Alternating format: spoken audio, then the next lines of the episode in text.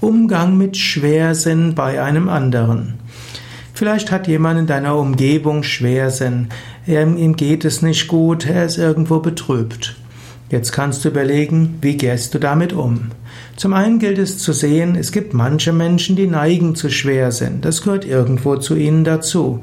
Und da musst du nichts allzu viel machen. Das gehört dazu, er lebt damit schon so lange und da wird er auch weiter mit umgehen können. Es nutzt jetzt nichts, ihm ständig bespaßen zu wollen. Es Schwersinn kann auch heißen, dass sie tiefsinnig sind und dass sie eher ruhiger sind und verlässlich sind und dass sie mehr auch die Schwierigkeiten sehen und dass in schwierigen Situationen Verlass auf sie ist. Schwersinnige Menschen werden einem Leid nicht verlassen. Was Menschen, die so fröhlich sind, öfters tun. Sie wollen nichts mit traurigen Menschen zu tun haben. Also, wenn dort jemand Schwersinniges ist, dann hast du vielleicht ein großes Juwel vor dir. Wenn jemand vorübergehend schwersinnig ist, dann kannst du mindestens Herz-zu-Herz-Verbindungen herstellen.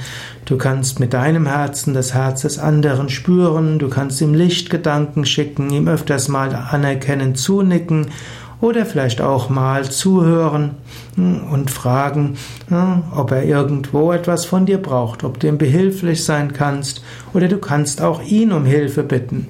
Manchmal wenn schwersinnige Menschen das Gefühl haben, sie haben jemand glücklich machen können, dann sind sie auch wieder froh. Finde heraus, was dem anderen Menschen gut tut und was seiner Stimmung helfen kann, aber respektiere auch die Privatsphäre des anderen. In dem Kontext ein Kaveat, also ein Wort der Vorsicht. Manchmal, wenn Menschen neu im Schwersinn sind, bekommen sie Mitgefühl, brauchen aber Ruhe.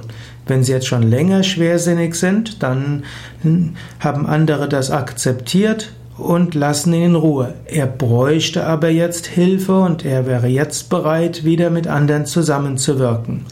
Also, wenn dort jemand neu schwersinnig ist und deine Hilfe ablehnt, sagt, er braucht seine Ruhe, dann respektiere das. Aber in der nächsten Woche gehe wieder auf ihn zu und in der nächsten Woche wieder.